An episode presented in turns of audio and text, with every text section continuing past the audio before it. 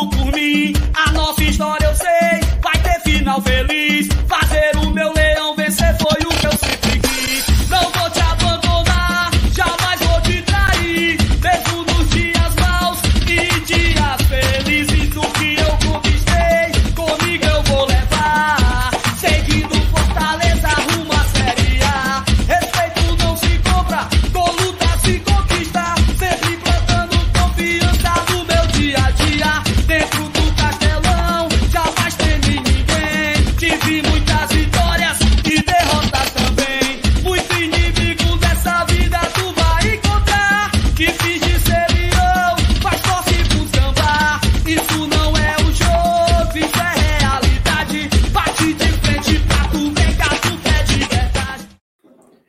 Salve, salve nação tricolor, viu? Vou te contar. Rapaz, que jogo, viu?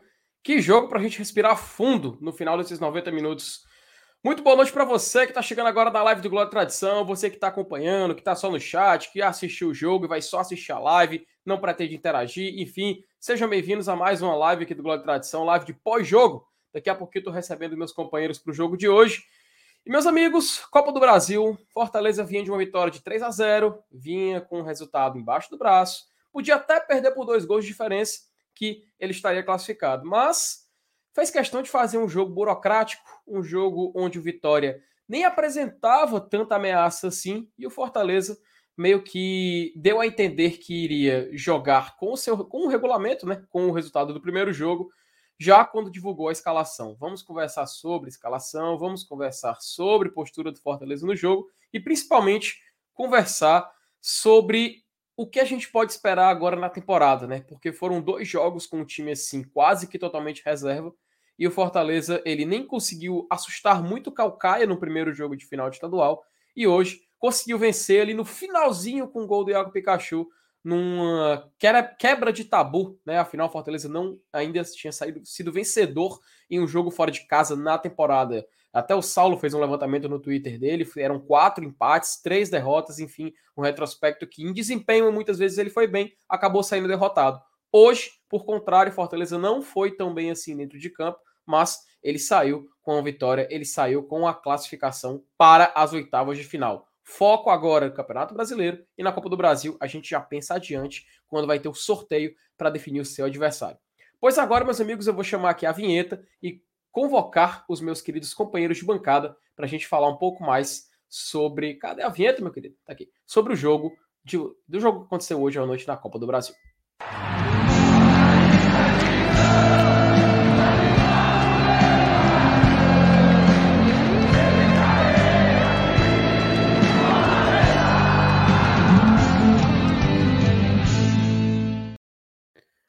Muito boa noite, meus queridos. Márcio Renato, Thaís Lemos. Primeiramente, me perdoe, estou um pouco fanhoso aqui, um pouco mal da garganta. Mas o importante é que, importante é que somos sempre Fortaleza, né? Na vitória, nas derrotas e nas vitórias jogando mal. Thaís Lemos, muito boa noite. Opa, tá no mudo, tá no mudo, tá no mudo. Foi mal. Boa noite, Felipe, MR, todo mundo que está aí acompanhando mais esse pós-jogo aqui no GT, a galera que vai interagir com a gente no chat a galera que não vai interagir, mas está fechada conosco. Cara, é aquela coisa, é difícil a gente fazer um pós-jogo muito forte, digamos assim, vou usar essa palavra, depois de uma classificação, uma vitória que saiu ali aos 48, mas o fato é que a partida foi uma partida muito ruim de se assistir, né? Uma partida muito cansativa, acho que 11 em cada 10 torcedores de Fortaleza queria que acabasse ali no primeiro tempo mesmo, não precisa jogar outros 45, dá a classificação para a gente que está tudo certo. Mas acabou que ficamos mais 45 minutos naquela peleja. O fato é que, ao que se discutir, principalmente quando se trata do time reserva do Fortaleza, acho que esse é o grande foco da nossa análise hoje, o que esperar desse time reserva para o restante da temporada, para as competições que vêm adiante e comemorar uma classificação, aguardar quem que vai ser o nosso adversário aí nas oitavas de final da Copa do Brasil. Perfeito. Também temos aqui Márcio Renato fazendo sua presença. E aí, MR?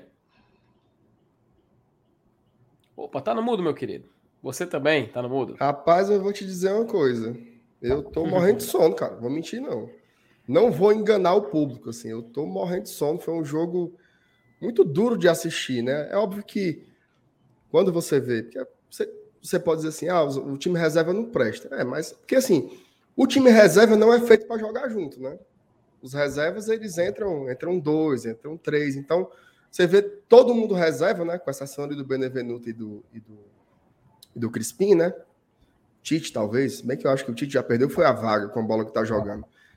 Mas é calo nos olhos, né? Assim, duro, duro, duro de assistir. O primeiro tempo foi terrível. Terrível, assim. Não teve uma bicuda no gol para você contar. Então, meu amigo, eu vou, eu vou dizer para você. Quando o quarto árbitro levantou a placa com cinco minutos no final do jogo, eu a minha pressão foi 22 por 18, porque eu achava que eu ia papocar na mesma hora. Assim, eu acho que a FIFA devia pegar um jogo desses aí e dizer e criar uma regra assim. Ó. Chega uma hora que o juiz chama os, os dois capitães do, dos times, né? Diz assim, bora, vamos acabar por aqui? Bora, acabou, aperta as mãos, eu aceito a derrota, eu aceito a vitória. Pronto, acaba o jogo ali, sem condições, sem condições. Foi assim, entretenimento zero, mas, mas dá para fazer algumas avaliações, tá? E é sobre isso que a gente vai se debruçar hoje à noite aqui neste belíssimo pós-jogo. Fique com a gente, viu? No, no... Eu tô acordado, fique também, não durma não, papai. pois é, não durma não, até porque, né, Marcenato, a gente... É, a torcida do Fortaleza foi, foi é, receber uma surpresa logo na hora da escalação, né? Assim, eu nem digo que foi uma surpresa, né? Mas assim, a gente vai comentar já já, vou entrar nesse tópico. Primeiramente, vou ler algumas mensagens que já foram favoritadas, né? Uh, Lucas Primo, membro aqui do nosso canal, jogo triste, mesmo com o placar na mão. Acredito que os reservas poderiam mostrar mais garra, desperdiçaram a oportunidade. O Jefferson Fernandes, também membro aqui do nosso canal, ele falou o seguinte: pós-jogo atrasado, era para ter começado logo após o primeiro tempo. Cara, não perderíamos muita coisa, tá? Não perderíamos muita coisa. Então, realmente, o jogo foi tipo assim: o segundo tópico, né? Mas um abraço para você, viu, Jefferson? O Marcelo Girão. Não, mas mandou... se, se aí tivesse começado no intervalo, era bom, era não? É, não teria perdido muita coisa, né? Acho que talvez. Eu já poderia estar agora assistindo Pantanal. Seria um oh, bom game. Seria um bom game. Já, já, já, estaremos todos lá, fãs do Tibério, torcendo para esse dar bem no final da novela. Enfim, um abraço aí para quem curte Pantanal também. Marcelo Girão diz o seguinte: manda 27,90. Acho que é da promessa, né? Não sei se é da promessa de cada vitória. Vitória magra, futebol mais magro ainda. Quebramos a bola hoje. Vale salientar que o gramado tá muito ruim no Barradão. Agora é pensar no Botafogo. Bom, aquela castanha, né, Marcelo, de vencer fora de casa foi quebrada hoje. A gente vai até comentar um pouco mais sobre esse detalhe, mas é importante que a pressão para a primeira vitória fora ser contra o Botafogo já não temos mais, né? Então fica aí essa, esse peso a menos nas nossas costas. Muito obrigado pelo superchat e pelo apoio ao nosso canal, viu, Marcelo? A Talita, ela manda a seguinte mensagem: De Pietri não pode ser a terceira opção da esquerda atrás do Romarinho, pelo amor de Deus. Pois é, né? Até perguntar para ti, né, Thaís? Tu acha que o do Romarinho, o Romarinho, ele na hierarquia tá na frente do, do De ou foi só pro jogo de hoje que, tipo, não importava muito hein, jogador a ser escolhido?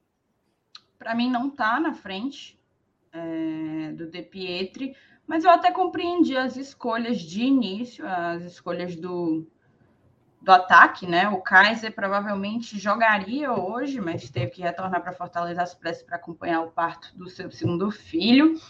Então, assim, a priori eu entendo a necessidade da gente entrar com um time bem, bem reserva, né? A questão é, você vai poupar o De Pietro, o De Pietro nem vem com a sequência, pelo contrário, ele se recuperou de uma lesão e desde então não conseguiu uma sequência assim de muitos minutos, talvez hoje fosse o caso. Não só ele. Eu até cheguei a twittar que no momento em que a gente retorna do, do intervalo, né, do vestiário, o vovô dele retorna sem fazer qualquer alteração.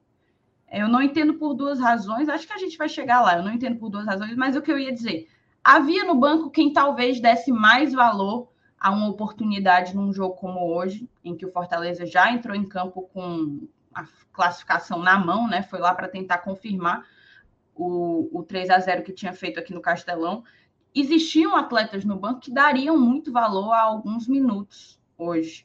Para mim, o De Pietri talvez seja um. Apesar dele ser bastante utilizado pelo Voivoda, ele vem querendo a sequência, né? Eu acho que é eu acho que é natural que ele queira brigar por uma titularidade, principalmente o Moisés, que é o dono da vaga, fazendo uma sequência de apresentações não tão, é, não tão positivas. Então, achei que faltou, faltou talvez dar lugar a quem quisesse mostrar mais serviço na noite de hoje, mas respondendo diretamente a Talita, não acho que o De Pietri está, deveria estar atrás do Romarinho numa lista, eventual lista, fictícia lista de prioridade. Perfeito, muito bom, viu, Thaís? Concordo contigo. Ó, o W Projetados ele fala o seguinte: meu amigo, eu tenho fé, muita fé que vai dar certo. todos temos, meu querido, meu querido todos nós temos, tá, cara? Ó, o Marco Antônio ele fala o seguinte: que jogo feio, triste. Isso é uma percepção meio que geral, viu, Marcos? É uma percepção meio que geral. Ó, o Ítalo Castro, pô, um abraço pro Ítalo, né? Fala o seguinte: que jogo horrível, negado. O que vamos fazer com esse segundo time? Não dá para confirmar em não dá para confiar em ninguém, velho. É só uns 16 principais aí e pronto. Tu concorda um pouco com o Ítalo, MR? Tu acha realmente que a gente tá tem o que é os 11 iniciais e só alguns reservas que a gente pode contar? É, mas todo elenco é assim, né, Felipe? Uhum. Todo elenco é assim, assim pelo menos na vida real. Não existe segundo time, né? O segundo, o segundo time ele é colocado em situações excepcionais. Por exemplo, sabe quando é que esse time aí vai a campo de novo? Nunca mais. Nunca mais. Porque a partir de agora você só tem oitavas de Copa do Brasil, Libertadores e Série A. Então ele nunca mais vai a campo. O exercício que a gente tem que fazer é de observar quais desses reservas eles têm condições de entrar no time principal para manter o nível? Essa é a pergunta. Agora, segundo time é uma força de expressão. Ele na prática não não existe. É tanto que o segundo time ele foi a campo duas vezes e em nome de Jesus não vai mais nunca. Perfeito, perfeito. Ó, o M, M Falcão fala o seguinte: vitória do Leão, avançamos, pronto. É o que diz o M aí. Um abraço para ele. Ó, a Carisa também chegou por aqui. Um abraço para ela também, membro do nosso canal, sempre aqui presente. Um abraço.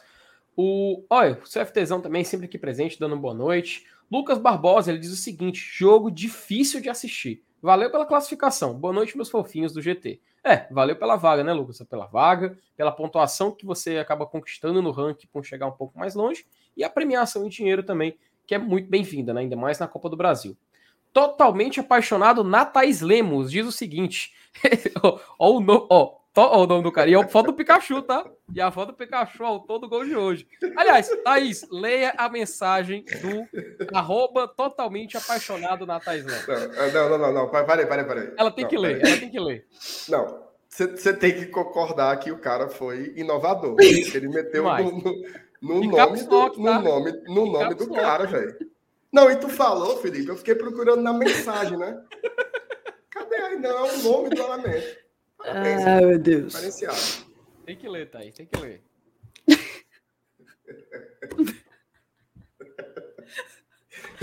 Obrigada. Obrigada pela mensagem. O cara, o, tá vendo, Marcelo? Tá vendo, Marcelo? O cara conseguiu, ó. O cara conseguiu. não sei o que, mas ele conseguiu, né? Eu também não faço a menor ideia. Ai, esse time reserva é tenebroso, real. Robson Vargas, Landácio e Romarinho. É o que disse aí o nosso querido totalmente. Oh, totalmente. Ela não completou, viu? Ela não completou, hein? Ei, totalmente. Ei, totalmente. Continue no chat, totalmente. Continue participando aí pra gente colocar essas mensagens na tela. Ó, o Bel, rapaz, o Beto Baquite, um abraço para ele, manda um superchat e diz o seguinte: boa noite, GT. O saldo de hoje, para mim, sai positivo, porque graças ao Pikachu ganhei uma grana. Apostei que o FEC marcaria o primeiro gol da partida. Abraço. Meu amigo, dê graças a Deus ao Pikachu, viu? O dinheiro que você ganhou aí, dê metade para ele, porque. Rapaz, salvou uma apostazinha minha também, viu, Beto? Vou nem mentir. Foi quando virou no intervalo, a hum. odd tava boa pro Leãozinho, viu? Aí eu. Deu certo, graças a Deus. Ainda bem que você conseguiu ser viu, Marcenato? Ainda bem. Ó, Obrigado, Igor... Pikachu, te amo. E obrigado pro Beto aí pelo superchat também, viu, cara? Um abraço para você. Também te amo, Beto. Obrigado. O Igor Guerreiro manda o seguinte: boa noite, FT Thaís MR, primeira vitória fora de casa. É isso. Acho que o time reserva não funcionou porque o Robson termina qualquer jogada. Talvez com o Kaiser os reservas teriam jogado melhor.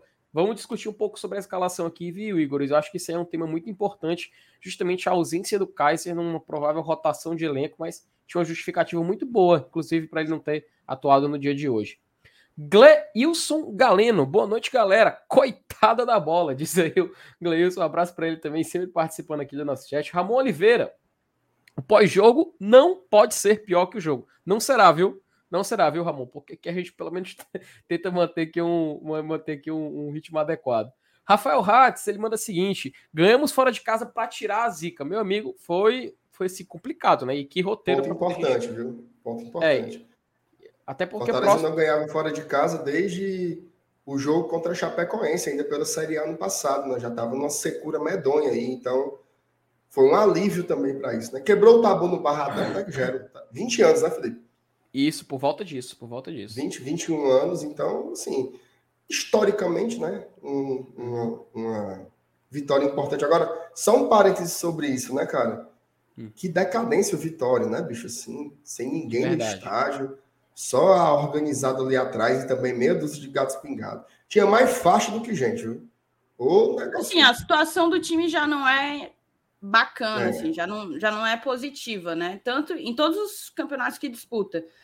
Mas também você tirar o torcedor de casa para você reverter um, um, um jogo de ida de 3 a 0 eu acho que desestimula também hein, o público a chegar junto. Mas tu sabe o que é que eu acho, né? Pouco. Acho pouco. Acho pouco. Por mim, não, mas é, é porque surpreende, porque até pouco tempo atrás o Vitória estava numa sequência boa na Série A, né? Acho que foi, ele, ele tinha conseguido fazer uma sequência de quatro ou era cinco temporadas, acho que foi quatro temporadas seguidas na Série A, acabou que realmente se acabou. Vamos falar sobre isso daqui a pouquinho mais, mais exatidão. Fabiano Silva, ele manda a seguinte mensagem, tirou a pressão nada em cima do jogo Botafogo. Temos que ganhar assim. Não, cara, eu disse a pressão no caso da vitória fora de casa. Que poderia ser mais um acréscimo também, para poder quebrar essa castanha. Pelo menos isso deu para dar uma quebrada. Mas a gente tem que vencer o, o, Botafogo fora. Aliás, não só o Botafogo. Se o Fortaleza quiser já garantir uma vaga na Sula, por exemplo, o jogo que vem na Libertadores, ele tem que ganhar. Se ele quiser pensar em classificar na Libertadores, tem que vencer dois jogos e é fora. É claro, tem uma combinação que ele pode vencer um, empatar outro e tal. Vai, a gente vai falar sobre isso na semana desse jogo, vai, vai ter vídeo aqui no GT sobre isso, mas Fortaleza precisa vencer fora de qualquer forma. Então, já conseguiu fazer isso antes, não sei, essa pressão, essa pequena pressão que poderia ainda acumular, né, na, aí na, nas costas do clube, pelo menos deu para dar uma, uma segurada nesse jogo de hoje. O Jefferson Lima, ele fala o seguinte, De Pietri, De Pietri sem uma das pernas é melhor que Romarinho. Não dá mais para aceitar Vargas, Robson e Romarinho são totalmente inoperantes e não somam em nada, só atrapalham, diz aí o Jefferson Lima. Gleison Galeno também diz o seguinte, ele mandou outra mensagem. De Petri que chegou aqui não tinha físico capaz de jogar em Série A, ainda está evoluindo nesse aspecto. E o Ayrton Alexandrino manda um superchat e fala o seguinte, qual seria o substituto do Moisés? Vou agora perguntar, perguntei para a Thaís antes, agora vou perguntar para o Márcio Renato. Quem seria o substituto do Moisés? Bom, se ele estiver perguntando quem entra quando o Moisés sai, eu acho que é o De Pietri. Agora, se ele estiver perguntando sobre titularidade, para mim, o Moisés é o titular. Ele Ainda, continua, né? sendo, continua sendo o melhor jogador ali pela esquerda. Assim, o De Pietri é um jogador interessante, mas ele está em desenvolvimento uhum. também, né? Você vê que, sim, hoje. Porque assim, beleza, você colocar o parâmetro, ele, é, ele tá melhor que o Romarinho? Tá, tá melhor que o Romarinho, mas eu acho que o nosso sarrafo não deveria ser baseado no futebol do Romarinho. Né? Deve ser um pouquinho mais. Então, acho que o Moisés tem, tem algumas coisas para aperfeiçoar, principalmente a finalização, mas eu ainda vejo ele com muito mais condições de ser o titular do que, do que o De Pietro. O que, é que eu queria ver? Queria ver o De Pietro entrar mais. Queria ver o De Pietro entrar mais. Mas, para mim, o ataque titular do Fortaleza, que eu quero ver domingo, inclusive que descansou hoje, graças ao meu bom Deus o jogo inteiro, é Moisés e Romero. Perfeito. E o Everton Santos, ele também manda superchat e pergunta o seguinte: não assisti ao jogo, mas o pós-jogo nós não perde, né? Não entendi a escalação do Crispim. Seria para dar minutagem, Thais Lemos? Cara, eu também não entendi muito, não. Principalmente vindo de uma partida em que o Crispim foi poupado. Aí hoje foi utilizado. É... E assim, utilizado na posição do Pikachu, né? Não foi na posição originária dele A gente teve ali o Capixaba jogando, o Capixaba que é o substituto natural do, do Crispim jogando pela esquerda, o Crispim aberto substituindo o Pikachu que precisava de fato de um descanso.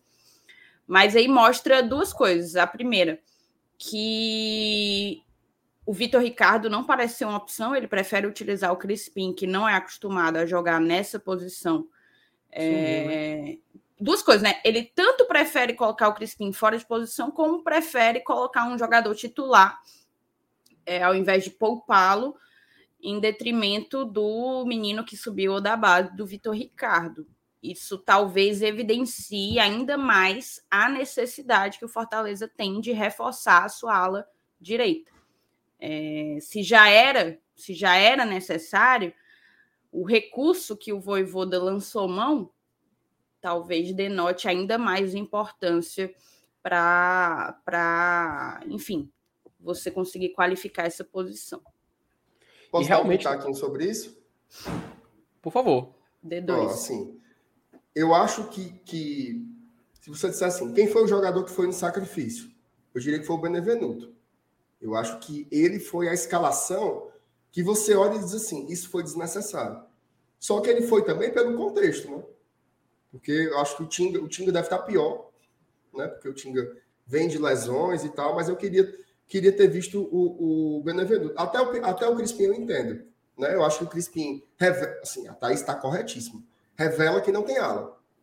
Tanto que você tem que pegar o cara da esquerda pela direita. Mas em compensação, o Crispim, como ele está voltando de lesão, ele também não pode ficar tanto tempo sem jogar. Ele já não jogou domingo, já não jogaria hoje, então eu acho que ele precisava de alguns minutos. Eu teria sacado ele antes, né? Mas aí o Voivoda certamente deve ter o aval da fisiologia. De todo modo, entregou ali, né? O Crispim sai antes, deve ser o titular no domingo contra o Botafogo, certamente. Então, eu, eu entendi um pouco mais, né? Dá para dar uma amenizada aí no uso do Crispim. Agora o do Benevenuto é uma pena, né? Porque eu acho que ele precisava dar uma descansada, né? Inclusive vinha de sucessivos erros, né? Que na minha cabeça pode ser inclusive pelo desgaste. Então foi uma pena ele Sim. ter. Hoje, ter inclusive, né? Ele também cometeu alguns é. erros. E, e, aproveitando que você comentou sobre o, o próprio Benevenuto, Abraão sequer viajou, né? É. Ou se viajou, não foi relacionado para a partida. E aí, hoje, é aquela coisa, a dicotomia. Hoje, Tinha quando a gente no teve... banco, né, Taizinho? Tinha, exatamente. Mas eu falo do Abraão porque o Samuel foi experimentado, né? Isso. E o Abraão subiu antes mesmo do Samuel. O Abraão foi aproveitado no profissional antes mesmo do Samuel, apesar de não ter estreado, o Samuel acabou estreando antes. É, também talvez de, denote que, que o Voivoda não acha assim que é que é um atleta pronto, pronto para jogar nem mesmo nas circunstâncias de hoje com a classificação e, encaminhada. E detalhe, viu, Thaís? Tu falou do Vitor Ricardo, se não me falha a memória, o único jogo que ele atuou foi na estreia da Série A Cuiabá. contra o Cuiabá, né? E desde então, nunca mais você. Acho que dele só teve oportunidade, acabei de confirmar aqui. Três jogos no banco. Os dois contra o Calcaia e o jogo da ida contra o Vitória, né? Realmente o, o garoto perdeu um espaço e a gente vê o Voivoda preferindo fazer uma, uma rotação naquela posição quando o Pikachu não joga do que escolher o jogador, né? Fica interessante. Ele só essa, tem, ele só tem jogos pelo profissional, Felipe. Uhum. Um foi com o Anderson Moreira ainda, que ele Sim. jogou só o primeiro tempo, foi sacado no intervalo. Não sei uhum. se foi contra o Santa Cruz ou contra o 13, foi um desses dois. E agora contra o Cuiabá, na estreia da Série A. Né? Então é uma uhum. grande incógnita, né? O que é que aconteceu com o Vitor Ricardo, que não era opção nunca no Cearense no Nordestão, de repente virou opção para a Série A, e num jogo como esse ele volta a não ser uma opção. Então, essa é uma pergunta boa para se fazer para o Voivodaí, né? Uhum. Cara, interessante, interessante. Então, até vou passar aqui o próximo tema, depois a gente pode voltar. O Zé Jorge. Sim, deixa, eu só, deixa eu só Opa mais uma vez te interrompendo. Não, perdão. por favor, por favor, fique à vontade. Mas é só porque a gente está com 700 pessoas, apesar do jogo que nosso queridíssimo Uau. Lion fez hoje, uhum. a gente está com 700 pessoas aqui. Eu acho que a gente não pediu para a galera deixar o like. Opa! Então deixa o teu like e se inscreve aqui no canal se você ainda não foi inscrito. Mas mais importante, acima de tudo, deixar o seu like é a maneira que você tem de ampliar o alcance do GT. Então, papoca o dedo no like aí, moçada. Bem lembrado, viu, Thaís? Bem lembrado. Ó, o Zé Jorge, ele manda superchat e fala o seguinte: a pior pelada que vi esse ano. Irado. a mensagem do Zé aí sobre esse jogo de hoje. Edinardo Freitas, ele manda também o superchat e fala o seguinte: tem que ter superchat depois de um jogo horrível desses. Pagar ao menos a raiva. Meu amigo, você não imagina, viu? É a raiva e no caso do Márcio Renato também o sono, né? Porque realmente. Foi, acho que nem só dele, né? Nem só dele, acho que de muitas pessoas também. Esse jogo realmente deu sono, viu? Mas muito obrigado, viu, de nada, pelo seu superchat. O Paulo Lemaz, ele fala o seguinte: é, segurou bem o resultado, bela estratégia. Vamos para cima contra o Botafogo. O F. Otávio Medeiros, tentando ver o lado positivo. Se é que dá para tirar algo desse jogo horrível, o Fortaleza voltou a vencer fora de casa. A última havia sido contra a Chape ano passado. Foi o que o Márcio Renato tinha dito também mais cedo. Marco Duarte, é surreal a disparidade de nível técnico entre os caras. O Crispi tentando tabelar com Matheus Vargas e Robson foi tenso. O Lyndon Johnson, aí rapaz, ele manda um, um superchat que é super chique, é porque aqui não, na nossa plataforma aqui de transmissão não tem como colocar o super chique, mas está aí no chat, está colocado na tela a mensagem também que ele enviou mais cedo. Cardoso Filho, é, também boa noite, Chetezinho. Fabiano Silva disse que não entendeu a, aquele. Mas eu expliquei mais cedo na mensagem que ele mandou antes sobre o Botafogo. O Robson Aguiar, mais um jogo horrível e com objetivo alcançado. É, a classificação foi alcançada, né? Foi conquistada, construída no primeiro jogo. Ideraldo Matos, boa noite. Crispim e Pikachu deveriam ter sido poupados e Bené e Tite não deveriam ter jogado os dois tempos, diz aí o Ideraldo. Paulo Sérgio Li... Só um comentário sobre isso, tá? Opa, por favor. É, é, o contrário de poupar não é, não é jogar, certo? O contrário de poupar é desgastar. Pikachu jogou 30 minutos. Isso não é desgastar o jogador. É óbvio que você corria o risco dele torcer o pé, dele levar um, uma bomba caseira nos peitos, qualquer coisa podia acontecer. Mas isso não é o oposto de poupar. O jogador, assim, faz bem, inclusive, você jogar. Jogar ali 20 minutos, 30 minutos. Não vejo nenhum problema disso, não. Para mim, o cara, repito, né? O jogador titular que foi pro desgaste foi o Benevenuto que jogou o tempo inteiro. Agora, esses que jogaram partes do jogo vão entrar na ponta dos casos domingo, não tenho nem dúvida. Você acha. E detalhe, né? A rotação do jogo. Não é só a minutagem, é a rotação do jogo. Você acha que o Pikachu saiu com a língua de fora hoje? Não. Não, né? Óbvio que não. Ninguém saiu. Ninguém saiu. Perfeito. Paulo Sérgio Lima Quiz, ele diz o seguinte: vocês, vocês são os melhores do Brasil, sensacionais. Valeu, Paulo, muito obrigado, cara. Reckles, acho que é Reckles que fala. Tá na crise, chama vitória, interrompeu a nossa sequência negativa e, apesar do jogo horrível, voltamos a ganhar fora de casa. É a mensagem do nosso companheiro do chat. É, mas, mas Rafael... crise, é, crise é putaria, né, Recos? Peraí, né? É, peraí, né? Rafael Rocha diz o seguinte: a vida não é de frente para trás, mas há duas semanas colocamos Romarinho Vargas e Robson para empatar com o Corinthians e hoje não temos cinco chutes contra a vitória. Uma lástima. Diz aí o Rafael.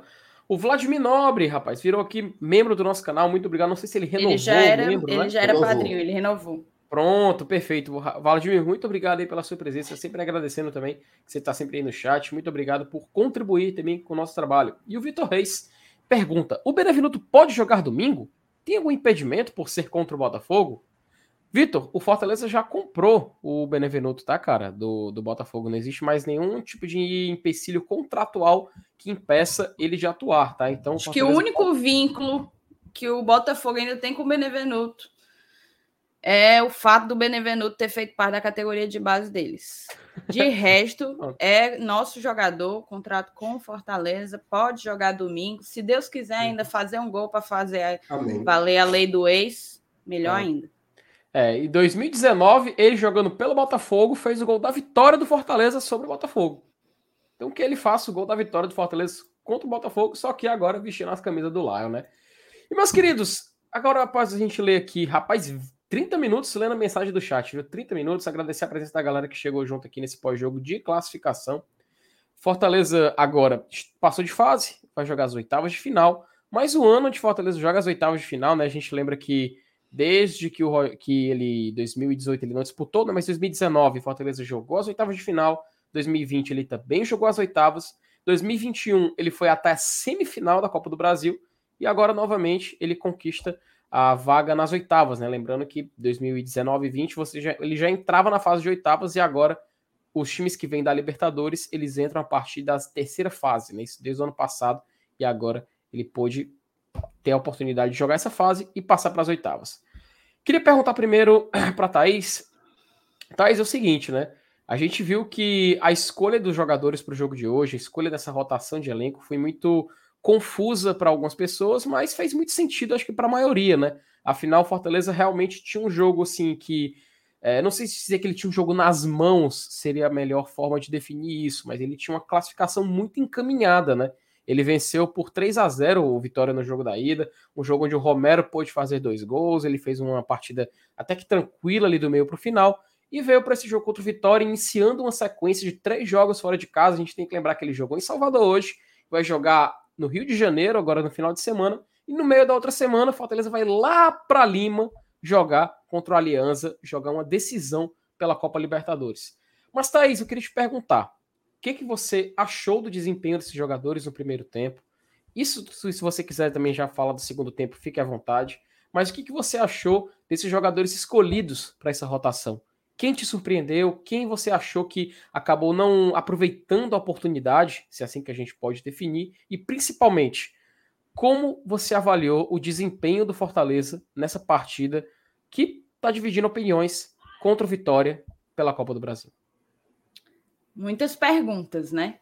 Que demandam muitas, muitas perspectivas de análise. Mas eu vou começar pela escalação, pelo time que começou nessa partida. A gente já esperava que seria uma oportunidade do Voivoda não só fazer aquele rodízio necessário para um time que vem numa sequência muito, muito forte de jogos, não apenas pela quantidade, mas pela intensidade. O Fortaleza tem jogado muito e tem jogado partidas decisivas o tempo inteiro, né? Na Série A, cada partida é uma partida decisiva. Na Libertadores da América ainda estamos vivos, portanto, cada partida segue sendo uma partida decisiva. Então, assim, na linha defensiva, que a gente entrou com Landácio, Benevenuto e Tite, não me surpreendeu, assim. Para falar a verdade, eu fiquei surpresa com o Benevenuto ter sido mantido. O Marcinato até é, já adiantou esse ponto. Só que poupar Ceballos e Tinga, para mim, não é uma surpresa. Então, eu imagino que dentre os três que eu entendo como titulares, talvez o Benevenuto fisiologicamente estivesse o, o mais mais inteiro, né? Mais preparado para jogar essa partida. Uma partida que talvez já se imaginasse que seria num ritmo bem mais abaixo do que o Fortaleza tem precisado implementar nos seus, nas suas outras competições. Aí a gente vai para o meio, a gente teve ali o Crispim no lugar do Pikachu, o Capixaba, o Matheus Vargas no lugar do Lucas Lima e a dupla de volantes foi Jussi Ronald. É, nossa dupla de volantes, acho que o Voivoda meio que encontrou aí quem que, quem que ele quer ficar utilizando. Aparentemente, ele sempre vai estar tá variando aí. Felipe ganhou uma vaga que eu entendo como, como absoluto. Felipe e Hércules, Felipe e Jussa é o que a gente tem visto. Então, assim, natural, ele acabou utilizando o Jussa, que não vinha na sequência, mas colocou o Ronald, que há algum tempo não começava um jogo. É, isso foi previsível também. Vargas no lugar do Lucas Lima, previsível, apesar de que a gente tem como a gente tem que discutir o fato disso ser previsível. E Romarinho e Robson lá na frente, também já falei no início que, que não me surpreendeu. Acho que foi um time ok para começar. O grande problema não foi, assim, vou, eu poderia falar do goleiro, né? Mas eu acho que já houve um debate em cima disso no, no, no esquenta e não sei se vale a pena que a gente traga essa discussão novamente para cá. Mas ficou, ficou claro, né, que na ausência do Aleph, o segundo goleiro ele é de fato o Marcelo Boeck, Fernando Miguel foi foi preterido e ficou no banco.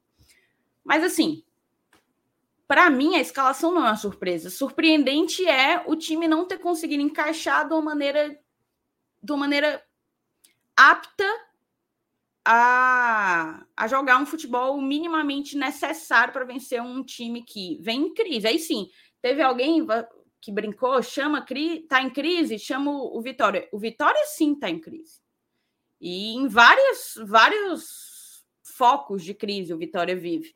Então, assim, Fortaleza enfrentou um time em crise com um resultado debaixo do braço de 3 a 0 e a gente não teve a competência de fazer um primeiro tempo bom um primeiro tempo capaz de nos garantir, assim, confirmar, né, duas vitórias no jogo de ida e volta contra um time bem frágil, bem frágil. O Vitória, cara, ele veio bem diferente, tá?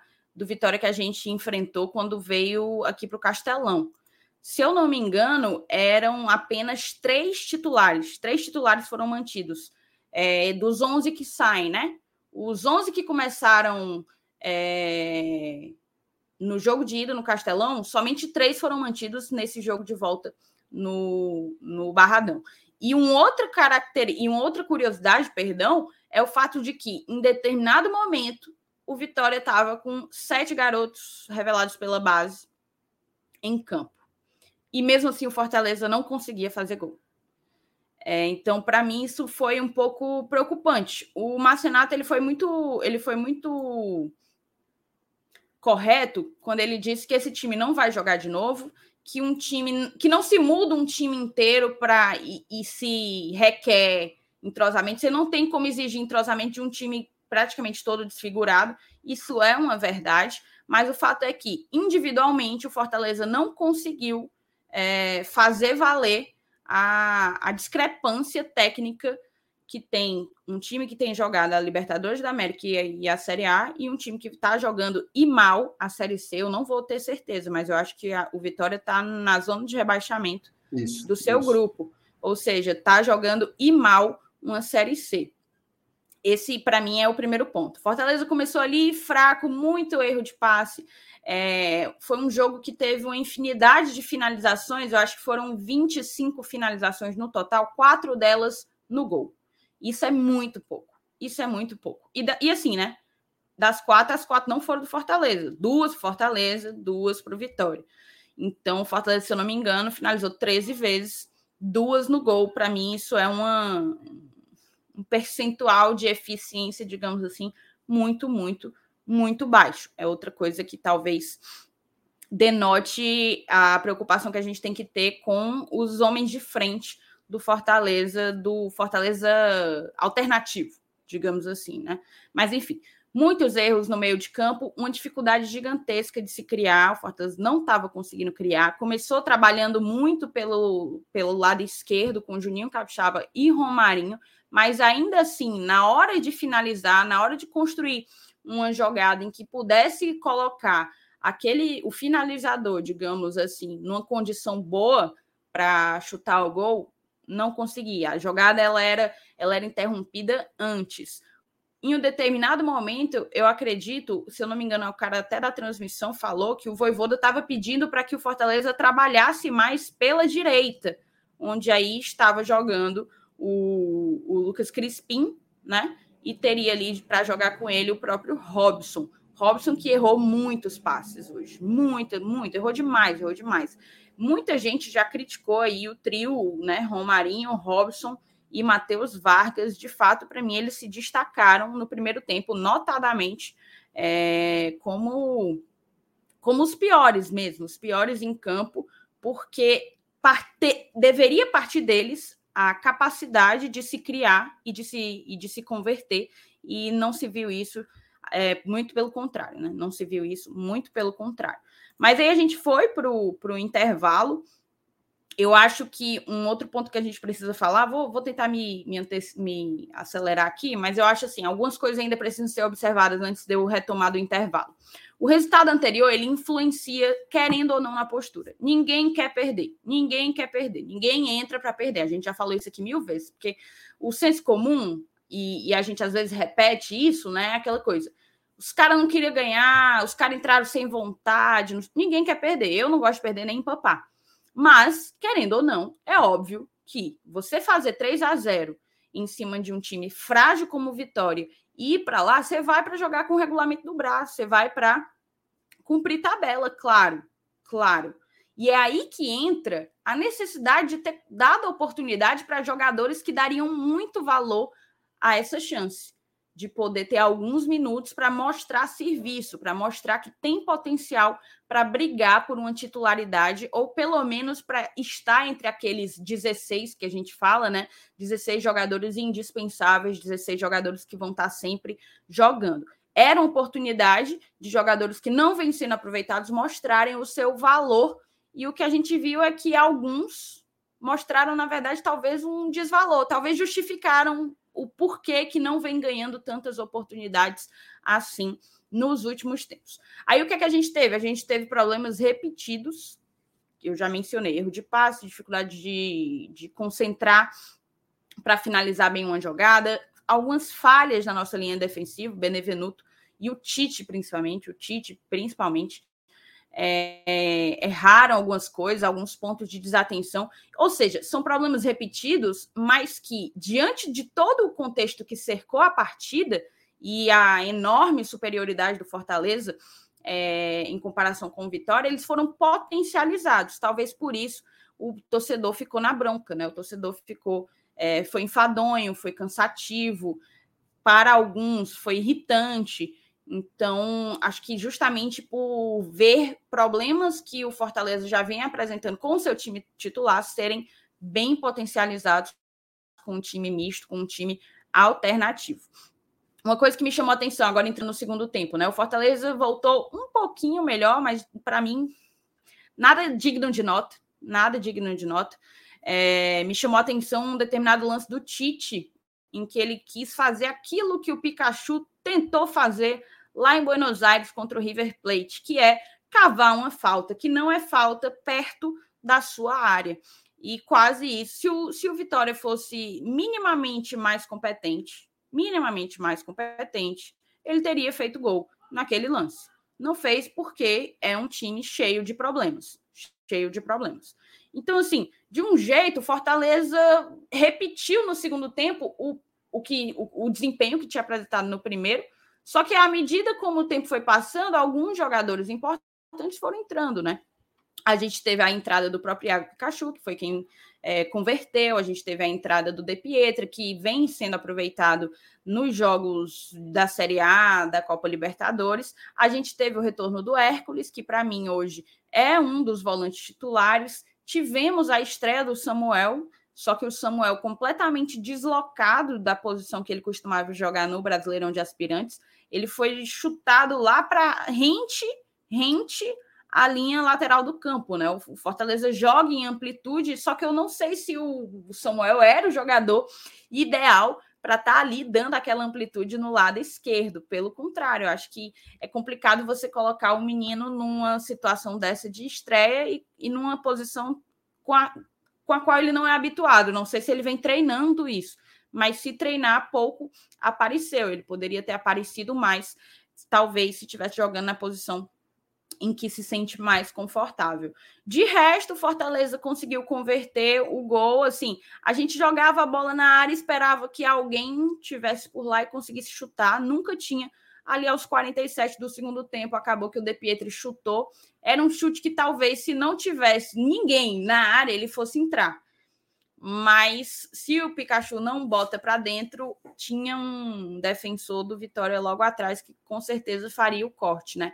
Então o De Pietri chuta, o Pikachu desvia propositadamente a bola e a gente faz 1 a 0 ali nos acréscimos e vence a primeira partida do Fortaleza esse ano fora de casa. Isso era importante, né? Você, o próprio Felipe já introduziu, quebrar a tal da castanha de vencer fora de casa. Fortaleza, enfim, vence ali no apagar das luzes, mas venceu e confirmou a sua classificação para as oitavas de final com um 4 a 0 no placar agregado. Eu acho que de resto consegui pincelar de um jeito ou de outro os pontos que eu acho dignos de nota, mas fica um aprendizado realmente assim, quem que pode ser aproveitado. A gente ainda pode trazer esse debate aqui, mas só para passar a bola para o Márcio Renato, é, eu acho que o Matheus Vargas ele vem jogando partidas lamentáveis.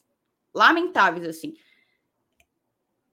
E é problemático, porque no início da minha fala eu falei assim: era previsível o Vargas entrar no Lucas Lima. É, é previsível porque só tem ele para entrar na posição do Lucas Lima. É ele quem joga quando o Lucas Lima não tá. E ele não tá à altura, tecnicamente à altura, do futebol que a gente está precisando desempenhar. E mais uma vez eu vi o Vargas jogando numa posição meio esquisita, que é muito adiantado, muito à frente, com um, um meio atacante, um meio atacante bem atacante. Ele já tinha jogado desse jeito, eu não vou lembrar qual foi a partida, mas eu tinha comentado aqui num pós-jogo que não tinha gostado desse posicionamento. Mais uma vez no primeiro tempo, eu vi em determinados lances, na maioria dos lances, muito adiantado, quase sempre caindo quando recebia a bola ou quando perdia ela.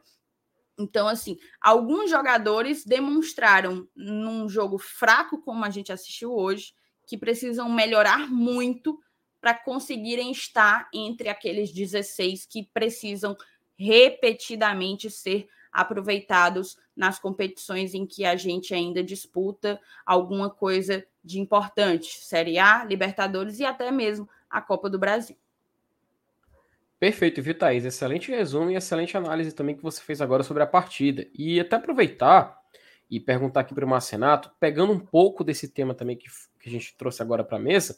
Mas assim, MR, é, o Fortaleza, né? Muitos acreditavam que Fortaleza possuía assim, umas dependências em algumas áreas do campo, né? Em alguns atletas, que, por exemplo, a área direita, é, a questão dos zagueiros também, até por conta da impossibilidade de fazer um rodízio completo nessa nessa posição, etc. Mas os jogos como contra o primeiro jogo contra o Calcaia, esse jogo contra o Vitória, eles provam que se estende também a outras posições de campo, né? Muitos se falam até da posição de substituto do Lucas Lima, né? A gente sabe que às vezes quando outro jogador o substitui, que não é um meio-campo assim de origem, a gente fala mais um volante, a gente viu o Voivoda fazer isso com o Zé Wellison, o próprio Felipe exercer essa posição, mas a posição quando ela é composta pelo Matheus Vargas, por exemplo, não consegue manter aquele nível de competitividade, né? E assim, é claro que mudar o esquema, mudar a formação é essencial para jogos específicos, né? Mas a gente entende que tem que manter um certo esqueleto do clube, um certo, uma certa forma, um certo grupo de jogadores para manter uma identidade, né? Para se manter competitivo perante os jogos que se encontram.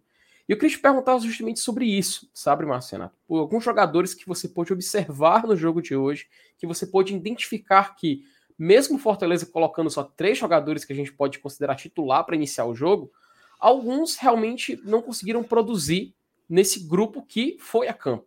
Mas é de conhecimento, é impossível você ter o mesmo desempenho com tanta gente que não tem esse, esse entrosamento, né? Esse entrosamento contínuo de jogo após jogo, que é algo que conta demais para uma partida de futebol, não é? Ó, Felipe, antes de, de exatamente lhe responder, eu queria assim, dispensa dispensa comentários sobre a Thaís, né? Mas assim, a, uhum. a, a fala dela deixa pouca coisa sobrando para se falar sobre o jogo, né? Que ela foi muito muito completa, né? Então a Thaís realmente tem uma, tem uma capacidade de leitura do jogo muito Perfeito. muito boa e, e assim, para a gente é um desafio também procurar coisas diferentes para falar, né? Então acaba sendo bom aqui ter uma ter uma interlocutora tão boa para fazer a leitura de uma partida, assim. Você acaba tem, se esforçando tem para pensar em outras coisas. É... Tem, que tem que respeitar a CEO, Marcelo. Não, é, é, forte, é forte. Eu acho assim, que a, a, pergunta que você fez ela é legal, né? Assim, uhum. sabe quem percebeu isso, Felipe? O uhum. treinador. Né? Porque, por exemplo, por que, que ele colocou uma formação com três volantes para enfrentar o Corinthians? Não foi para se defender. Fortaleza não foi defensivo com três volantes. Foi porque está visível que a temporada do Vargas não é boa. O Voivoda já deu alguns votos de confiança. O pênalti contra o Náutico foi um voto de confiança. Bufo, perde. Depois daquele jogo, o Vargas passou três partidas sem entrar. Sem entrar. Hoje eu senti, assim, o, o Voivoda, você pode, pode reclamar, você pode chiar, mas ele tenta. Ele tenta, ele tenta dar. Para mim, hoje foi isso pro Vargas, para mim foi isso pro Romarinho, foi isso pro Landázuri, foi isso pro Ronald. E eu acho que os jogadores eles aproveitam essas oportunidades de diferentes formas. Tá? E é isso que eu acho que é o centro da análise. Porque assim, vamos lá. O jogo estava resolvido, certo? O confronto. Falei aqui, mas desde, desde o jogo contra o São Paulo que eu falo, o jogo contra o Vitória é um jogo de descarte. É um jogo para você experimentar, é um jogo para você testar coisas de fato diferentes, né? Testar jogadores que não estavam entrando. E era óbvio que o jogo não seria bom, gente. Não tem como você fazer um, um, um Frankenstein ali do seu time e você achar que ele vai jogar o fino. Agora, a leitura sobre os desempenhos individuais tem que ser colocada em conta. Porque assim, se você colocasse o time titular hoje e o jogo fosse 0 a 0 você poderia pensar assim: o jogo não vale nada, a turma jogou com o regulamento debaixo do braço e se poupou porque sabe que está resolvido e domingo é um jogo muito mais importante. Só que não foi. Não foi. teve jogador que eu acho que, mais uma vez, né? Qual foi o meu comentário depois do jogo contra o Calcaia naquela sexta-feira desgraçada? Teve jogadores que não souberam aproveitar a oportunidade que estão tendo, e eu falei, e só terão mais uma vez. E foi hoje. Então, assim, não estou dizendo que nunca mais vai entrar, tá? Mas vai ficando para trás. Vai ficando para trás. O Vargas hoje, assim, ele. Assim, cara, é impressionante como, como ele passou de um jogador que era útil. Nunca, o Vargas nunca foi o queridinho. Nunca. Nunca, nunca. Sabe quando é que o Vargas foi queridinho? Quando ele jogava no Atlético Goianiense. Que todo mundo dizia: Ai, tem que trazer esse cara, ele é muito bom. Como é que não quiseram esse cara aqui? E eu e o Saulo, as duas carrancas, né? Dizendo, rapaz, cara, não sei o quê, não sei o quê. Trouxeram. Por isso que eu nunca tive frustração, porque eu também nunca esperei muita coisa. Ele sempre foi isso. Um jogador muito aplicado taticamente, muito esforçado. Mas ele nunca foi um cara tecnicamente bom. Ele não produz jogo, ele não constrói jogadas. Né? Ele é um jogador importante num grupo tal. Ele sai de um jogador muito útil, porque ele foi muito útil. Na melhor fase do Fortaleza no passado, o Vargas foi um jogador importante para se ter no elenco. E hoje ele se transforma, né? ele chega até um ponto em que ele é um jogador que você não tem nenhuma esperança de que saia nada dos lances dele. Teve uma jogada de contra-ataque, Felipe, não sei se você se recorda, hum. que estava 4 contra 3 para a gente, né? O Vargas com a bola. Ele limpou para a esquerda, estava o campo livre. Ele poderia progredir, chutar. Um jogador com um pouco mais de qualidade, confiança, teria feito isso. Ele se aperreia, que parece que ele não se segura em pé. Aí para, volta, tentou tocar para o Robson. Ele erra um passe de 4 metros. Então, assim, desperdiça uma chance, né? Um jogo que era para ele mostrar serviço para ele mostrar que ainda pode ajudar. É uma pena, né? Acho que, do ponto de vista de atuações individuais, do time que começou, eu só registro os, os dois alas, tá? Eu acho que o Crispim e o Capixaba fizeram boas partidas. Fizer, fizeram uma boa partida, ambos, tá? O Capixaba, às vezes, é um pouco delegado, né? Quando ele dribla um, ele quer driblar seis, né? Mas, assim, mas ele é um jogador interessante, né? Como, como ele se tornou útil, né? Se tornou um reserva à altura, assim, ele, ele não tem aquele... É bonito ver o Crispim jogar, né? Fala sério. Aquele, aquele é. no meio da canela, né? Aquele jeitinho dele acaba folgado, mas ele é muito diferente, né? O jeito que ele pega na bola, o jeito que ele, que ele finta, como ele é inteligente. Felipe, como eu valorizo o jogador que faz isso aqui, ó. Levanta Cara, a cabeça e procura o jogo. Perfeito. Né? Que é o que a gente vê, por exemplo, no Felipe, no Lucas Lima, o cara que tem o chamado domínio orientado, né? ele já domina se posicionando para progredir, ele não fica uhum. apombalhado com a bola, né? Então é um, é um cara realmente muito diferente o Crispim. E dos que entraram, eu registraria de fato o Pikachu, porque ele é muito diferente, né? Assim, a qualidade do cara, sobretudo do meio para frente, é diferente, assim, de novo. Teve outra bola que ele dominou já driblando, já tá dentro da área, um cara muito perigoso, muito agudo. Né? Então, tirando esses três, honestamente, não tenho nada para destacar. Assim. E isso me decepciona porque eu acho que esses jogadores perdem uma oportunidade, tá? Até o De Pietro eu vou incluir nessa. Ah, foi melhor que o Romarinho. O Romarinho não jogou nada.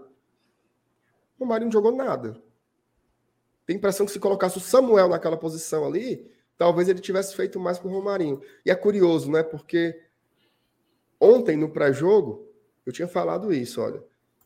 Eu sinto que o Romarinho não consegue mais contribuir. Eu prefiro mil vezes colocar o Igor Torres do que colocar ele. Falei isso ontem aqui no GT. E aí o Romarinho entra de titular e não sai, não, não consegue aproveitar uma oportunidade, ele não consegue machucar a defesa de um frágil Vitória. Torres né? então... que nem viajou, né, MR? Oi? Torres não viajou. que nem viajou, então. O Torres assim... não viajou e nem o, o Carius Quiablo, né? Também não foi. É, que é outro. E, então, assim, é, é para mim, isso aí. São os dois alas e o, e o, o Pikachu. Agora, esquece, esquece o jogo, certo? Essa, essa borrachinha na análise do jogo. Os objetivos da partida eles foram todos alcançados, certo? Quer fazer uma leitura menos do fato, né? Do jogo em si, do que foi a partida. Os objetivos do jogo eles foram todos alcançados. Quais eram os objetivos do jogo? Ir para as oitavas de final, né? receber 3 milhãozinho, faz o Pix aí, né, CBF? E você preservar o time titular para a guerra que vai ser no Rio de Janeiro domingo. E eu acho que esses objetivos aí eles foram alcançados. Fortaleza passa de fase mais uma vez, tá? São quantas seguidas já, Felipe, que a gente vai para as oitavas? Desde, 2010, desde, desde 2019, tá? Até eu contei aqui. 19, 20, 21, 22.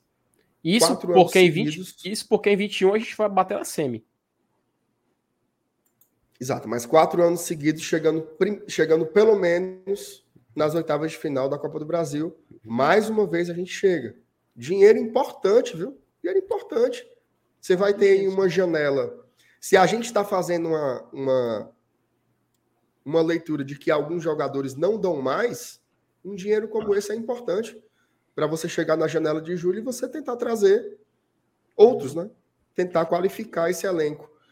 É... E tem a parte na mais, mais da confiança também, né? Você conseguir hum. ganhar, assim, é, é melhor ganhar do que perder. Isso é fácil. Se fosse 1x0 por vitória, classificava também, mas é melhor ganhar. É melhor hum. o Pikachu fazer mais um gol. É melhor ganhar um jogo fora do Castelão. É melhor quebrar um tabu. Né? Então, eu acho que tem alguns pontos aí que são importantes. E a gente também não pode. É, é, eu acho que a gente tem que fazer a crítica do jogo, tem que fazer a crítica de alguns desempenhos individuais, mas a gente tem que entender também a finalidade do esporte, né?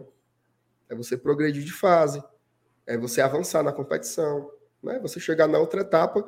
Eu acho que a gente tem que se equilibrar sempre. Assim. Eu sei que é, é muito chato ficar falando disso, né?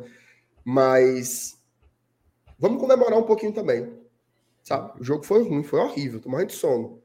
Mas vamos comemorar um pouco também. Mais uma vez, nas oitavas da Copa do Brasil. Eu acho que isso tem que ser sempre exaltado, né? Mais um passo importante que o clube dá em uma competição nacional tão relevante, mais dinheiro no bolso, né? Que isso se reverta em mais investimentos aí para a gente conseguir qualificar esse time, né? É... Agora, eu já estou com a cabeça em domingo. Né? Na verdade, quando começou o jogo, eu já estava, eu estava assim, eu assisti o jogo assim, pelo amor de Deus, vai, calma, calma, ninguém. Quando o Benevenuto pegava na bola, eu ficava assim, toque, toque, toque, toque, toque, não fico muito com ela, não. Crispim, toque, toque, toque, toque. Porque eu tava com o coração domingo. Porque esse era um jogo resolvido, né? A gente queria tudo isso. A gente queria ver os reservas. a gente queria ver isso. É. E aí, quando a gente vê, a gente fica, nossa, os reservas. É isso, gente. Se o Flamengo botar os 11 reservas, vai ser duro de ver. Como foi, né, contra o Altos? Como foi contra o Altos no Piauí quase não vira o jogo.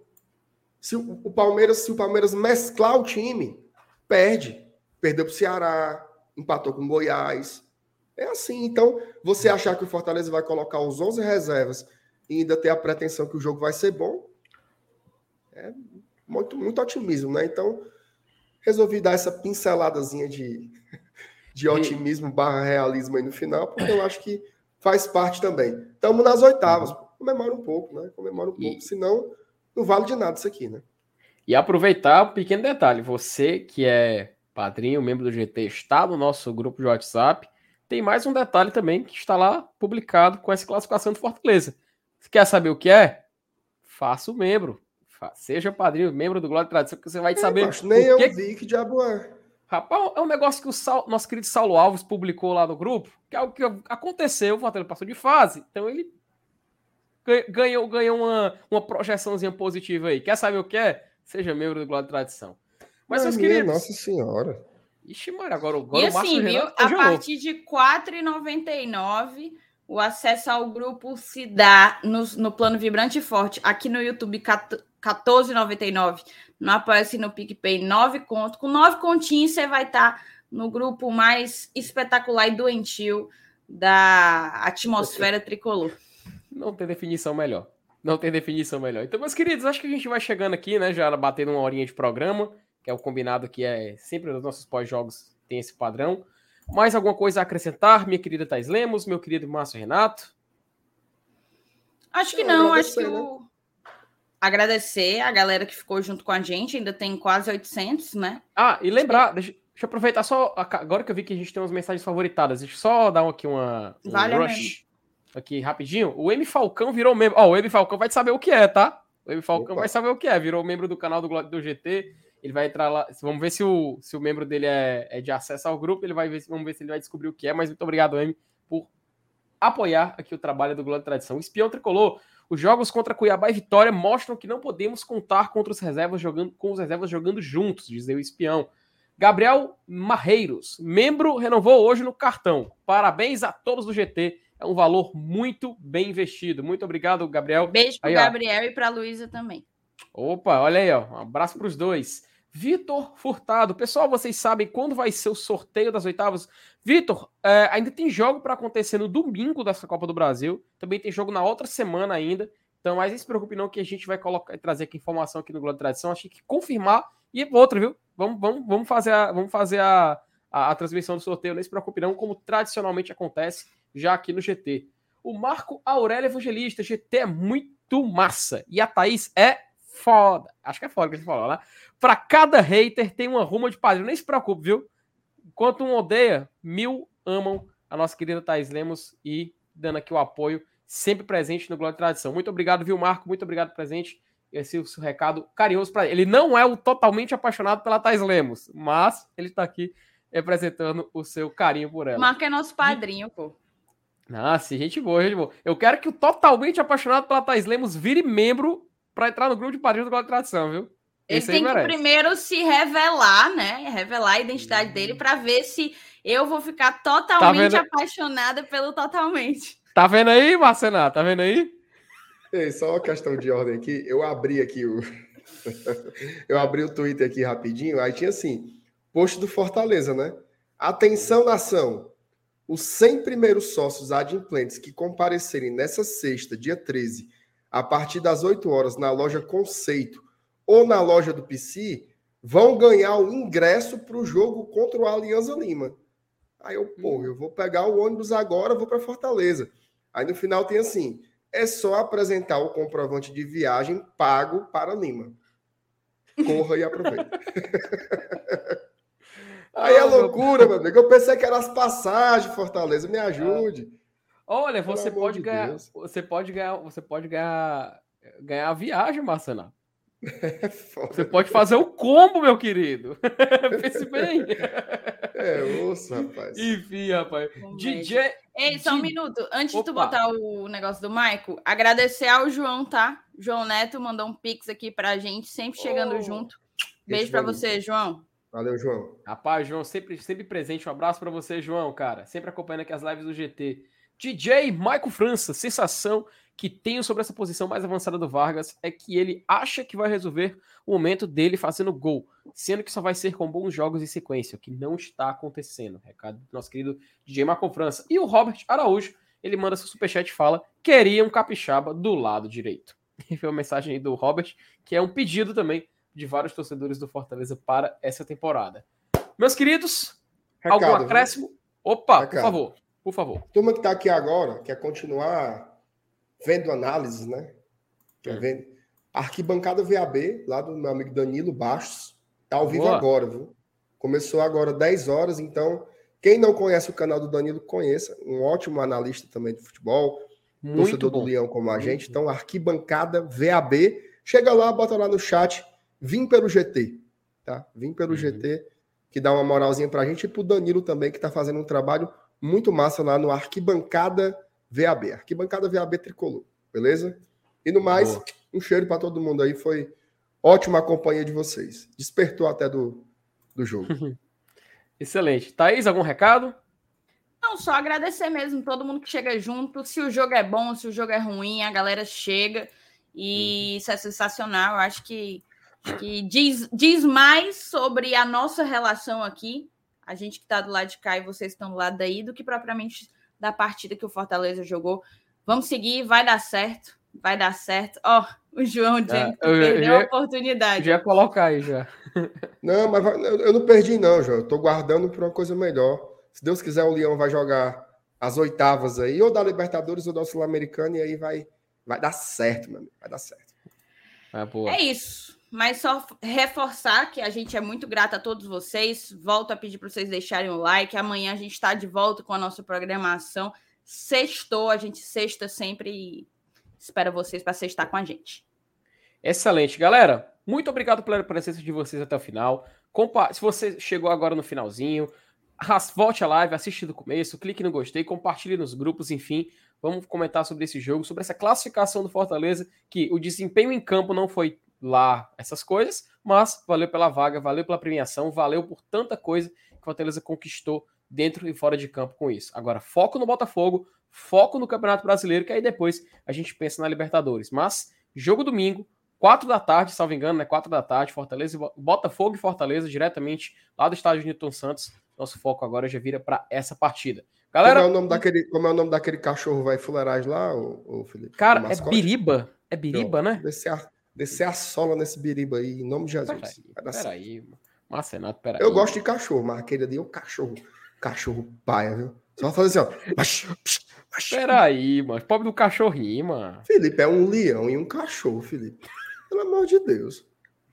Pelo amor de Deus, Ai, meu Deus do céu. Vamos, vamos, vamos encerrar, vamos encerrar. Começou a falar, falar de mascote, meus queridos. Abraço, galera. Até mais. Tchau, tchau. Beijão.